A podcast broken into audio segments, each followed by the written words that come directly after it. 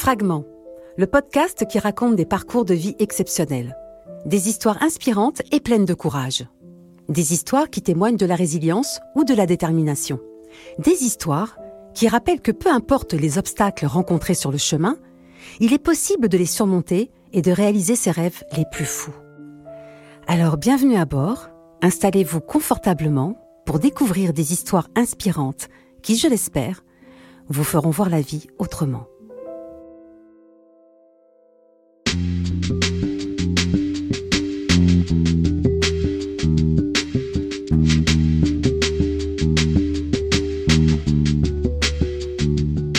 Zora, bonjour. Bonjour.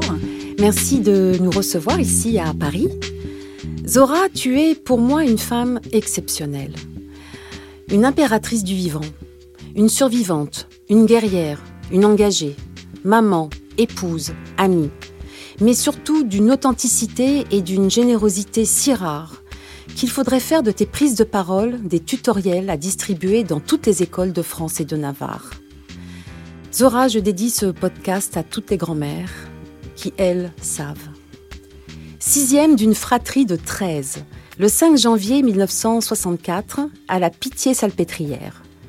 Que sais-tu des conditions de ta naissance et le monde dans lequel tu faisais ton entrée? En fait, je sais rien. Je sais rien, je fais partie de ceux qui doivent s'imaginer leur vie antérieure. Et alors, euh, l'enfance, la naissance, encore pire j'ai su super tard que ma mère euh, avait accouché de moi en France et j'ai probablement été dans son ventre quand elle a voyagé de, l'Algérie à la France. Donc j'ai su super tard, c'est-à-dire vers 35-37 ans, que j'étais la première à être née en France euh, et que j'étais la première à être née dans les conditions où mes parents étaient enfin réunis, puisque mon père travaillait entre la France et l'Algérie, et quand il repartait en Algérie, il restait pas longtemps, il revenait, il travaillait. Et donc moi, j'ai un peu symbolisé, euh, on va dire, le retour à une vie de couple euh, de mes parents. Donc je ne sais rien. Je, je, sais pas, je sais que je sais. Je suis née à la Pitié dans le 13e arrondissement. Ça, c'est marqué, c'est officiel. Tes parents sont arrivés d'Algérie fin d'année 1963. Euh, Quelles étaient les conditions de vie à ce moment-là et pourquoi le choix de la France? Bah, euh, mes parents, c'était des paysans, des agriculteurs, des gens illettrés, euh, des gens, pas des gens de la ville, même s'ils ont vécu dans une grande ville. Euh, je pense qu'ils ont fait le choix de la France pour des raisons économiques. Et on est arrivé dans des bidonvilles. Et alors des bidonvilles dont j'en ai vu euh, pas mal de reportages, mais je me suis imaginé parce que je m'en souviens plus très bien. Mais je sais que c'était des bidonvilles, euh, que, c'était à Villejuif. Et, et, voilà, moi je suis née là-bas. en tout cas, je suis née à la Pitié et j'ai grandi là-bas. Pas très longtemps parce qu'on n'est pas parti très, enfin pas très vite, mais on est quand même parti en cité de transit, c'était à l'époque des HLM. Et voilà, donc euh, avec toutes les tribus, parce qu'à l'époque, les Douars se retrouvaient euh, de l'Algérie euh, en France au même endroit. C'était quasiment toutes les mêmes familles ensemble. Donc j'ai vécu, j'ai vécu dans les bidonvilles dès, dès, que je suis née, en fait. La famille, quand on est 15 à table, comment trouver sa place? Non, la famille, pour moi, ça a été à la fois plein de bonheur, mais à la fois plein de douleur parce que, parce que j'ai une enfant choyée, chouchoutée, précieuse. J'ignorais pourquoi d'ailleurs. J'ai mis longtemps à comprendre pourquoi j'avais un statut à part. Euh. En fait, j'ai dû faire, j'ai dû retracer ma vie toute seule. J'ai dû essayer de comprendre pourquoi j'étais un personnage particulier, pourquoi j'avais un statut particulier. Donc moi, j'ai jamais aimé l'asthma le contrôle social, le bruit. Euh, euh, j'ai jamais aimé ça. Ça m'a toujours pesé. Je vivais comme une enfant unique au milieu de plein d'enfants. Donc j'étais pas j'étais pas une gamine tout terrain, j'étais plutôt une, gamine euh, qui pleurait pour un oui ou pour un non, qui aimait pas la baston, qui aimait pas qui aimait pas les jeux violents euh, et, or quand on est nombreux comme ça, c'était la colo. Alors j'ai eu plein de moments de bonheur parce que j'ai eu des parents extraordinaires qui nous donnaient tellement d'amour que finalement la pauvreté et le reste on l'a pas vu. Mais finalement, j'étais pas j'étais pas comment dire euh, j'aimais pas, j'avais besoin de m'isoler, j'avais besoin de me raconter un monde en fait. Je me suis extraite de ce monde déjà toute petite. Donc c'était assez euh, particulier comme, euh, comme statut. Qu'est-ce qui, d'après toi, explique que justement tes parents ont fait de toi cet enfant privilégié? Bah, En fait, au fil du temps, parce que j'ai eu besoin de comprendre, euh, ils ont euh, décidé que, en fait, comme j'étais la première à être née en France, je serais la, je serais la première à qui ils confieraient euh, les clés du pont entre eux, leur vie, leur vie de douar, leur vie de d'Algériens pas intégrés, leur vie d'Algériens qui maîtrisaient pas le français. En fait, ils ont, ils ont, ils ont considéré que la première ce serait moi. En fait, ils ont fait de moi une Française à l'insu de mon plein gré. Et en fait, je suis devenue leur Française à eux, celle qui a tissé les ponts, etc. Donc pour mon père, j'étais toujours la, plus belle, la plus intelligente, la plus dégourdie. Et puis moi, j'en ai joué. Euh, j'étais, j'étais une peste quand j'étais enfant. J'étais, euh, j'appelle, je dis toujours, j'étais la Nelly Olson euh, de la famille. Mais voilà, donc je pense que, mais je l'ai compris tard. Ça, je l'ai appris. Je devais avoir quoi, 35, 37 ans en questionnant ma mère. Alors en plus, euh, questionner sur des trucs comme ça, une maman qui parle même pas français, à chercher des mots d'arabe en lui expliquant euh, pourquoi, etc. Donc j'ai réussi à remonter le fil. Et en fait, ils m'ont confié la liberté, ils m'ont confié l'intégration, ils m'ont confié l'assimilation, ils m'ont confié leur vie dans cette France. Et ben, j'ai joué le rôle. Et puis en plus, c'était vachement bien. Quand j'étais la meilleure, j'étais la plus belle. C'était celle qui pouvait demander un chocolat chaud euh, euh, quand elle rentrait de l'école, celle qui a jamais fait le ménage, qui a jamais fait à manger. Euh, bon, bref, j'étais, voilà, c'était génial, quoi. Devenir française à 18 ans par le droit du sol et par choix. C'est comment être française, Zora? Ah, C'est une vie pour moi, c'est une passion, la France pour moi, c'est une passion. Moi, je, rêve de m'acheter, euh, je rêve de m'acheter une maison de maître. J'adore, euh, j'adore la culture française, son art de vivre, euh, les, déjeuners à la campagne avec le gigot. je suis une vraie française. Je connais tout le répertoire. Je chante la Madelon. enfin bon, voilà, c'est ma vie. Je suis, suis ce pays, je l'ai, je l'ai pas. il m'habite. Je suis allée le conquérir. Il m'habite. Il fait partie de, il fait partie de mon patrimoine maintenant à moi. Et d'ailleurs, euh, et d'ailleurs, euh, et d'ailleurs, c'est quelque chose que je préserve et, qui fait partie de mon identité à travers une identité bah, que j'ai dû euh, composer. Et maintenant, je, suis je suis en paix, quoi. Je suis vraiment une Française de corps et d'âme et je me pose plus de questions, quoi. Tu dis dans un de tes livres, on était très pauvres, mais on a reçu tellement d'amour que cette pauvreté était secondaire. L'amour, Zora, une recette miracle pour effacer les symptômes de la pauvreté? Ah ouais, vraiment. Vraiment, l'amour, c'est l'amour, c'est un porte-bagage. C'est, mais je, pourrais donner 50 qualificatifs de l'amour. L'amour, c'est l'essence de la vie. C'est, celui qui vous sort de n'importe quelle situation. C'est celui qui vous en rend heureux. C'est celui qui met des papillons dans le ventre, des étoiles dans la tête. C'est celui qui vous transporte. Aimer, c'est, c'est, l'essence, c'est l'énergie. Moi, je dis toujours, mais tant qu'on aime, tant qu'on s'aime, on va tout traverser ensemble. On va faire. En fait, l'univers est, a, pas du tout le même paysage, il n'a pas le même décor, euh, même le, même le ciel bleu, il est encore plus bleu. En fait, l'amour, c'est la vie. C'est la vie, c'est un truc merveilleux. Et moi, mes parents, ils m'ont aimé, ils me l'ont dit. Euh, avec mes frères et sœurs, on s'aimait, on s'aime toujours d'ailleurs. On a des chemins complètement différents, mais moi, j'ai vécu l'amour et le tabou de l'amour. C'est encore pire. C'est-à-dire que j'ai vécu le silence de l'amour, l'amour qui planait partout, l'amour qui était là, euh, mais l'amour qui, avait, qui a jamais eu de mots, qui a jamais eu de gestes. Et moi, j'ai voulu en faire mon moteur. J'ai voulu euh, euh, la, pauvreté, les, difficultés de la vie. Je me suis toujours dit, allez, un patch d'amour et ça va aller mieux, quoi. Et en fait, voilà, et je, me, suis infusée à ça et je me dis, tant qu'il y a ça. Et en fait, je me dis toujours, mourir, c'est pas grave, c'est de plus aimer qui est grave c'est pas mourir, c'est de plus pouvoir aimer et de plus pouvoir être aimé au milieu de ce qu'on aime. Et c'est ça qui est, le plus redoutable pour moi. C'est, l'amour pour moi, c'est au-dessus de la vie. Ça, c'est voilà, c'est le graal de, de l'existence. Tu as écrit un récit, euh, Perle de culture, qui raconte l'histoire de Saada, ta maman. Qu'est-ce qu'il y avait de si important à dire sur cette femme? Pas que j'ai découvert que c'était pas qu'une mère. Voilà. J'ai mis longtemps, à 37 ans, je me suis dit, mais mince, cette femme qui se plaint tout le temps, cette femme pour qui c'est dur, on vivait dans une maison précaire jusque dans les années 91 quand même, alors que tout le monde était en HLM, ma mère rêvait d'un HLM, d'une HLM, pardon, et elle, elle en rêvait, et, en fait, je me suis dit, mais cette femme, avant d'être d'être une maman, c'est aussi, euh, c'est aussi une femme. Et, euh, et c'était une femme courage, une femme extraordinaire, et, pareil, qui avait, euh, une façon d'appréhender euh, la dureté de la vie, toujours avec, avec une philosophie d'une extrême intelligence. Elle balayait les moqueries, elle balayait euh, euh, les choses dures. De, euh, alors évidemment, son mot, le favori, c'était sa culture, elle l'a grand, mais c'est pas grave. Elle aurait pu dire barbe bleue et grand, moi ça m'aurait fait le même effet. En tout cas, pour elle, c'était, il fallait toujours avoir de la résilience, tout passe. Elle me dit en arabe, foot, c'est rien, tout passe, c'est rien. Tout ça, c'est des épreuves, mais c'est rien. Tu sais, les épreuves, ça permet d'avoir des obstacles, d'avoir après des chemins de paix, et ensuite de recommencer. C'est la vie. Donc, elle avait un courage extraordinaire, et je me suis dit, mais cette femme, faut que je lui parle, faut que je la rencontre, faut que je sache qui elle est, puisqu'elle est quand même ma mère.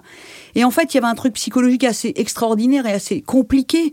C'est-à-dire qu'on regarde cette femme, nous, moi, je suis en train de devenir française je suis en train de devenir une femme française et face à moi, j'ai une femme qui est arabe complètement. Et, et c'est qui cette étrangère en fait? C'est elle qui m'a porté. C'est violent et à la fois c'est touchant. Et en même temps, je me dis, suis dit, il faut que je la rencontre. Et comme elle parlait pas français, je lui disais, maman, faut que tu me racontes ta vie. elle me regardait, euh, et, je lui disais, mais tu sais, maman, je suis en train de raconter notre vie dans un livre. Elle appelait ça le carnet. Elle me dit, tu dis pas tout, hein. Tu dis pas tout. je dis, si, si, mais maman, t'inquiète pas, je dirai pas tout. Je savais pas ce qu'elle voulait dire par tout. Tout, parce que maman, tu vis dans le charbon, le mazout, euh, que tu euh, une superposition de jupons qui sentent pas bon, alors que tout le monde a des baignoires et, du chauffage et pas toi. mais non, mais ça, c'est pas important.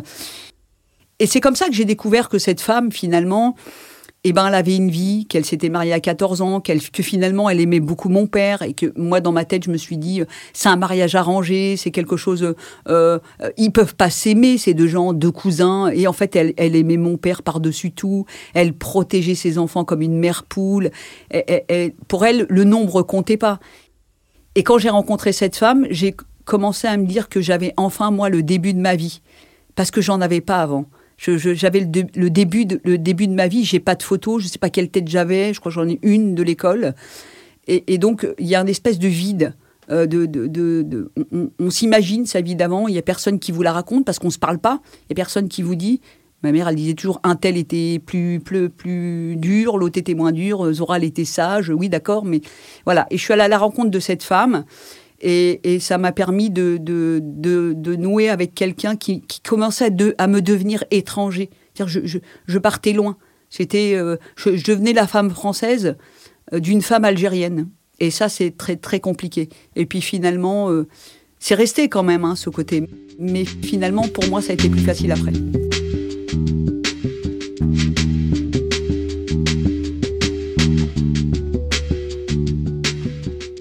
Arrive l'adolescence avec la déchirure bouleversante entre deux univers. Lequel l'a emporté? Tu parles même d'identité prisonnière de barbelé. Ouais, ouais, parce que parce que parce que quand on devient une adolescente et en plus quand on a conscience euh, de ce qui nous est offert, c'est-à-dire la liberté, la liberté d'être une femme, la liberté d'être une fille, et quand on vit dans un environnement euh, où euh, finalement la fille, elle a un rôle prédestiné, où elle a, euh, elle a un statut qui est bien réglementé, moi, je n'avais pas du tout envie de, de rester dans ces codes. Je me suis sentie libre super vite. Même si intérieurement et psychologiquement, il fallait que je, je transgresse et que j'étais consciente de cette transgression de tradition et aussi religieuse, j'ai transgressé, j'ai transgressé à fond, j'en avais rien à foutre. C'était pour moi, euh, euh, je suis une fille, euh, je, voilà, je couche avec qui je veux, je fais ce que je veux, je, c'était c'était la liberté totale. J'avais dit une fois à mon frère, mais de toute façon, si Dieu avait fait un, un cœur pour les filles et un cœur pour les garçons, ben, on pourrait peut-être revoir l'idée de, de l'égalité, sauf qu'on a le même cœur. Donc voilà, tu me demandes pas ce que je fais ou ni où je vais. Donc j'ai eu mon premier flirt à 16 ans. Euh, c'était marrant, dans une boum. C'était rigolo. Et puis après, bah, je, voilà, j'avais pas de limite. Voilà, c'était pour moi une, une épreuve de, de liberté. Pour moi, c'était, euh, euh, acter ma liberté par la liberté sexuelle en premier. Voilà, c'était ça mon premier acte fort. Je me sentais déjà libre intellectuellement et il fallait que je, je transgresse, en tout cas que je coupe les ponts avec cette injonction de euh, on couche pas avec un garçon avant de se marier. Euh. moi, pour moi, c'était X-Files, quoi. C'était n'importe quoi. Euh. et donc voilà, je me suis autorisée toute seule cette vie-là. Tu as 20 ans. Tu rencontres Yves et sa camionnette bleue. Parle-moi de cette camionnette bleue.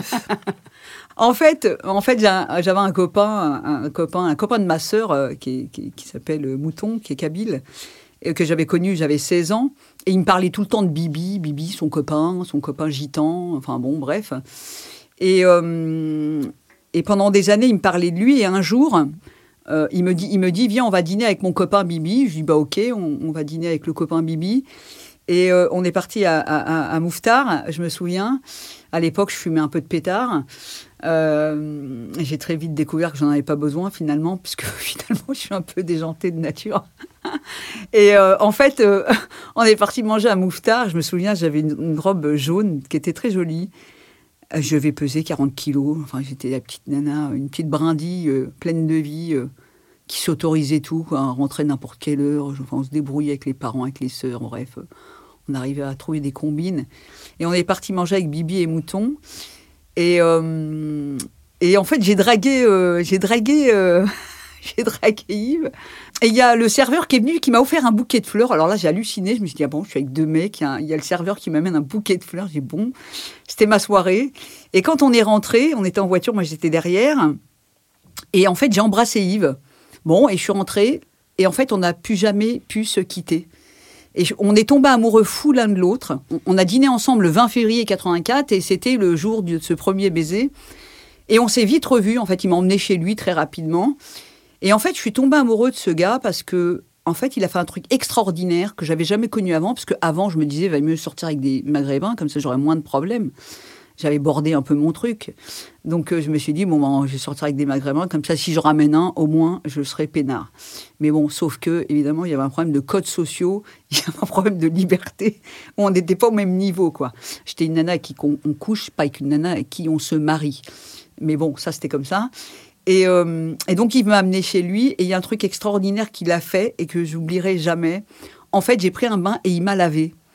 En fait, il est venu, il m'a lavé, euh, il m'a lavé les cheveux, etc. Il m'a séché. Et là, j'ai dit, waouh, un mec qui fait ça à sa nana, c'est extraordinaire, mais t'es pas habitué à ça. J'avais dans ma tête l'idée que voilà, la femme, elle a une place particulière et en fait, euh, tout ce qui était euh, poétique, joli, euh, bienveillant, affectueux, tendre et amoureux, c'était un truc dans les films, dans, la musique, dans la poésie, dans la littérature, mais, mais pas dans la vie, quoi. Et là, ce mec qui est un peu gitan sur les bords, issu de classe ouvrière, avec des parents super sympas, des gens très modestes, le mec est super gentil, quoi. Je me dis, ah, punaise, c'est trop bien, quoi. Ça, c'est vraiment le coup de foudre. J'ai eu un coup de foudre. Et il avait une camionnette bleue, bleu électrique, un Bedford. Et il venait me chercher à la maison. Et euh, il se cachait, euh, il cachait sa camionnette dans la rue d'à côté. Et j'envoyais mes frères pour dire, va voir s'il y a, euh, s'il y a Yves. et mes frères y allaient, parce que la chance que j'avais, c'était que j'avais pas des frères qui, nous terrorisaient, nous les filles. On était un peu sur la, on faisait les cons ensemble, quoi. Et très vite, ils ont connu Yves, qui venait me chercher. Et donc, j'allais souvent chez ses parents et sa camionnette bleue, parce que Yves était brocanteur. En fait, il a connu les puces, il avait 14 ans, euh, il faisait les débarras, donc il est, c'était vraiment un gitan manouche mélangé à juif, séfarade. Enfin bon, il avait, euh, je sais pas combien de codes sociaux dans sa vie, mais en tout cas, c'était, c'était quelqu'un euh, qui était assez particulier. C'était un espèce de bohémien nomade. et je suis tombée amoureuse de lui. À moi qui n'étais pas du tout là-dedans. J'avais plutôt des copains, plutôt dans l'échange, militants, etc. Là, je tombe sur un mec il, était plein de poils, il était en jean, euh, en, pantalon en velours, il avait les cheveux longs frisés avec sa veste en cuir. Je me demandais ce que je foutais là. Macho, euh, bon bref.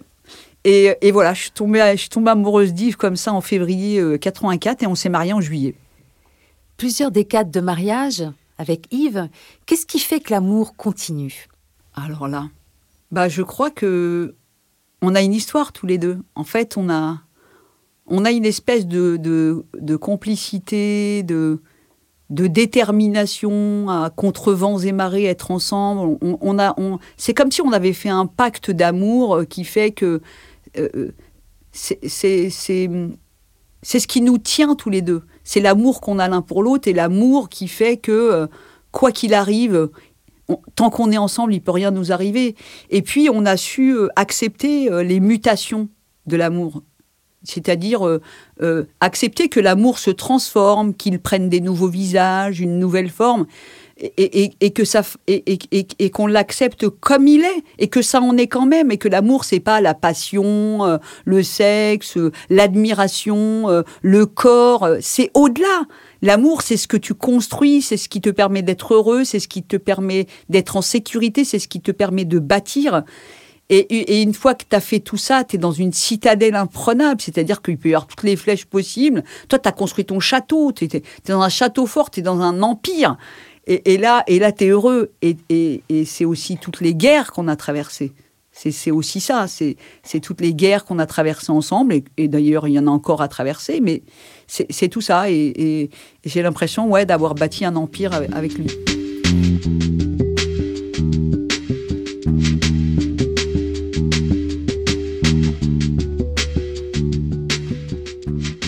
L'engagement associatif, l'engagement politique, à qui faire confiance? Je pense que la première chose, c'est faire confiance à soi-même et essayer d'être là où on est bien, là où on ne se trahit pas, là où on, ne ment pas. Donc moi, j'ai connu et je connais l'engagement politique et associatif. L'engagement associatif, c'est la liberté. C'est moi qui décide. C'est moi qui décide de transformer des vies, c'est moi qui décide de donner, c'est moi qui décide de, changer le destin de plein de jeunes et de plein de mômes en particulier. Donc c'est l'endroit où je me, sens le mieux parce qu'il n'y a pas d'enjeu. Il n'y a pas de, il y a pas de quête de pouvoir, il n'y a pas de, il y a pas de volonté euh, de briller, il n'y a pas de volonté de prendre, il y a surtout de la volonté de transformer et donner. Et ça, ça me fait, ça, ça, ça, ça me rend heureuse.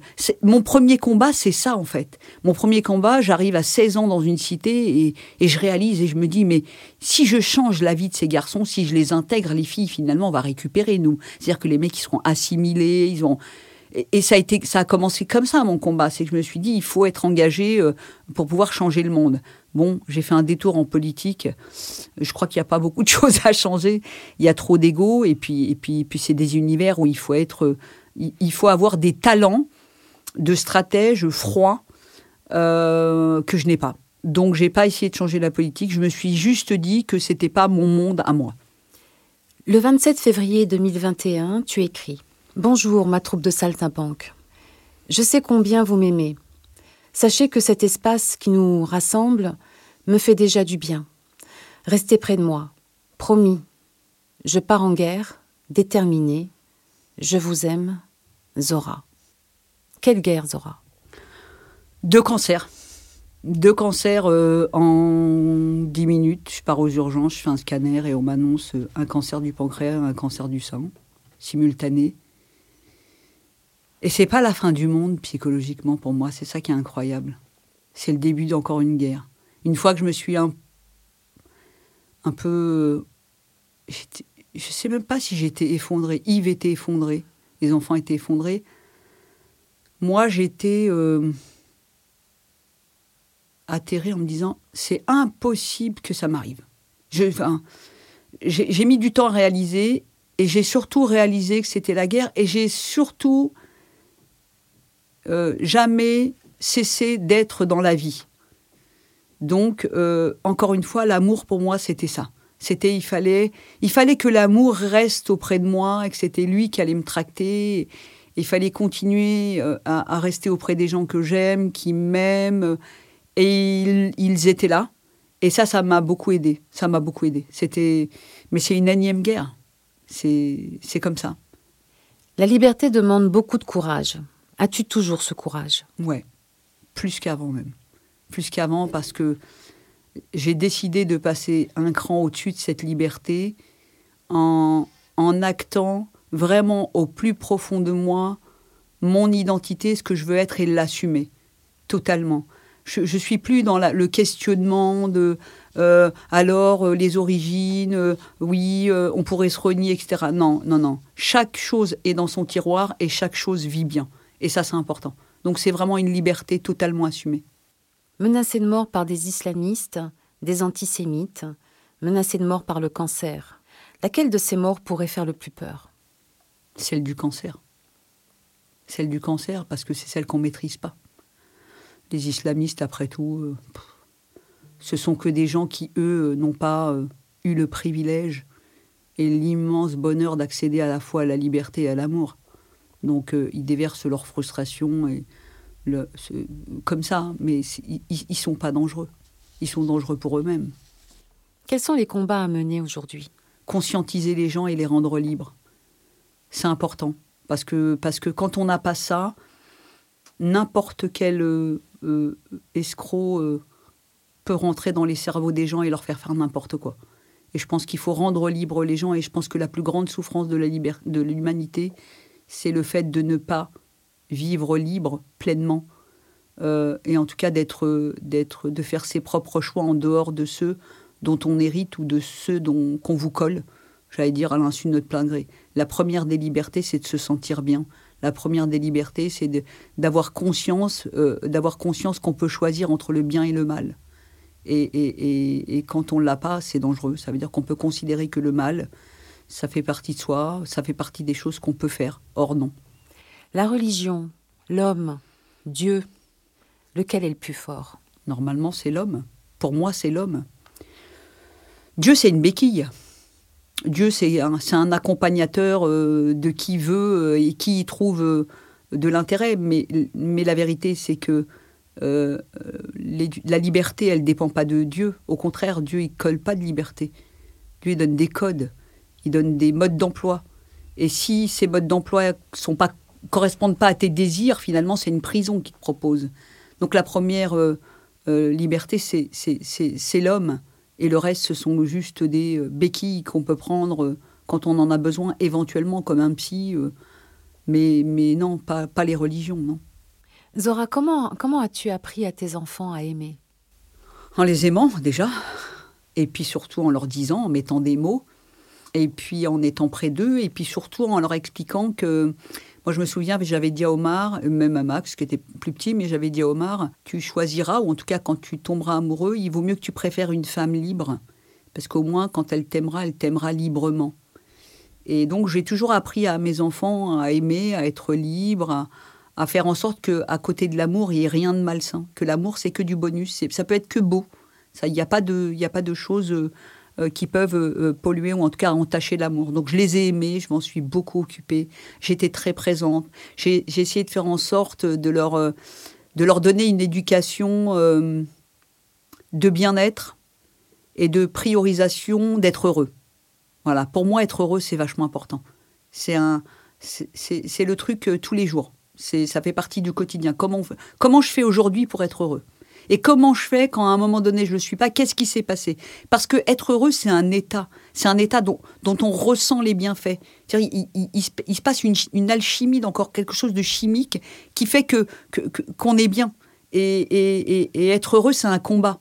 Et donc on peut pas dire je suis pas heureux parce que tu comprends il fait pas beau, je suis pas heureux parce que ma télé elle est cassée. Euh. non, pour moi le mot heureux, le mot amour, tout ça c'est des mots qui sont à un niveau tellement élevé qu'on peut pas les polluer avec euh, des choses du quotidien qui en valent pas le coup. Donc moi j'ai toujours balayé, dis-moi t'es pas heureux pourquoi Parce que tu as eu 2 sur 20 Non, ça c'est juste un problème qu'on va régler mais c'est pas je suis pas heureux. Donc, pour moi, c'est des. J'allais dire, c'est, c'est peut-être que comme je me suis sentie une femme vulnérable, euh, à la fois je suis quelqu'un d'hypersensible, de quelqu'un d'hyper émotif, je supporte pas la violence, etc. Je me suis, euh, je me suis mis des airbags. Euh, et, en fait, euh, ces airbags, c'est l'amour, être heureux, le bonheur, bien vivre, rigoler, etc. Et en fait, une fois que je sors toute cette artillerie, tout le reste me paraît un peu plus dérisoire, un peu plus surmontable. Et je pense que c'est important. Chacun bâtit un petit peu son univers. Et mes enfants, je leur ai toujours appris ça. On, je leur dis toujours, on, est les seuls à pouvoir arrêter nos propres souffrances.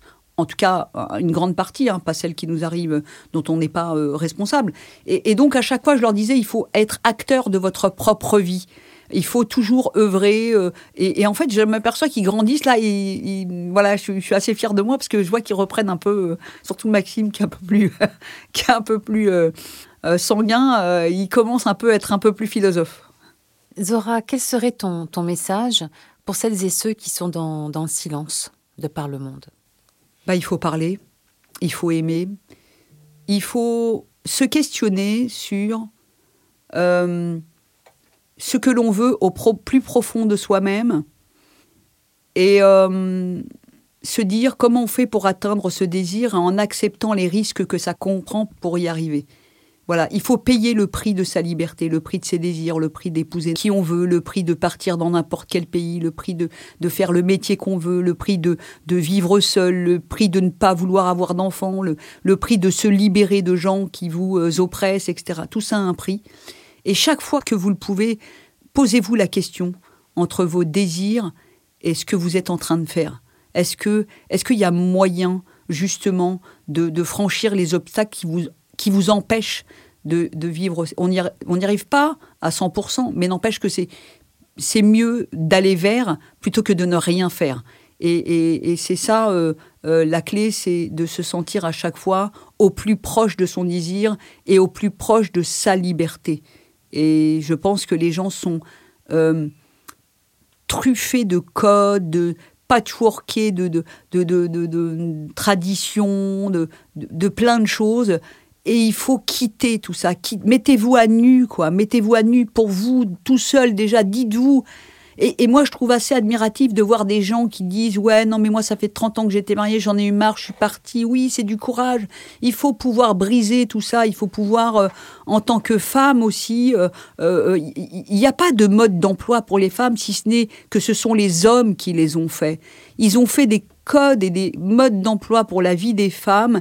Nous, nous n'avons pas fait de mode d'emploi pour la vie des hommes. Ils n'ont pas à intervenir dans la vie des femmes. Une femme, elle a une liberté totale, pleine et entière de son corps, du rapport au sexe, de son travail, de sa liberté, du, rapport à ses parents, etc. Et ça, c'est, et je pense que c'est la volonté, la puissante volonté des femmes qui, qui, qui, sont deux, euh, euh, supérieurement euh, en nombre aux hommes, et c'est cette espèce de, de, de char de femmes qui déverseraient leur, leur j'allais dire, leur envie d'être libres, qui obligerait les hommes finalement à, rester là où ils sont, c'est-à-dire des êtres humains au même titre que les femmes. Mais il y a encore trop de femmes. Alors il y a celles, les pauvres, qui ne peuvent pas, et, je les comprends parce que il y a le péril de leur vie, etc. Mais il y a toutes ces femmes dans les pays libres qui continuent, qui continuent la soumission par euh, transmission, par confort, euh, par aussi euh, le masculinisme dont elles, j'allais dire, elles jouissent parce qu'elles sont dans des, dans des phénomènes psychologiques qui sont, euh, j'allais dire, euh, d'arrière-garde. Euh, donc il y a ça, la liberté, ça fait peur. Ça fait très peur. Vous dites à une femme, vous êtes, tu es libre, tu dis, tu es libre d'avoir autant d'amants que tu veux. Et alors? Et alors, qui a décrété qu'une femme qui avait autant d'amants que les hommes serait, serait quelqu'un qui serait pas bien? Si ce n'est les hommes. Donc, à partir du moment où on vit sans le miroir des hommes, en jetant le mode d'emploi des hommes, on devient des êtres libres et du coup on n'a plus besoin de mener de guerre contre les hommes. Parce qu'en fait, demander l'égalité, c'est affirmer, affirmer, en tout cas c'est acter l'idée qu'elle n'existe pas. Il n'y a plus d'égalité à demander, il faut l'acter. Il faut l'acter par la façon dont on vit. Et moi, je trouve que le combat féministe, ce n'est pas ça, ce n'est pas, ce n'est pas quémander quémander que les femmes deviennent pilotes, quémander que les femmes... Non, il faut déjà être libre. Et pour être libre, il faut déjà accepter de prendre les risques, de, de, de, de, s'affronter, ou en tout cas de s'affranchir des hommes, et puis d'aller sur leur terrain euh, sans même leur demander est-ce que, euh, est que je peux avoir l'égalité? Parce que ça, c'est quand même hallucinant. Moi, je vois pas pourquoi on demande aux hommes. Moi, j'ai jamais demandé à un homme euh, où, tu, tu, tu, est-ce que tu peux me laisser ta place? Elle allait de soi. Et, ça, psychologiquement, c'est hyper important. Et, ça, c'est le combat euh, qui n'existe pas, en fait. On n'a que des combats, on nous demandons l'égalité. Moi, je ne demande pas l'égalité, je l'ai, je la prends. elle, est, elle, est, elle est innée, elle est en moi.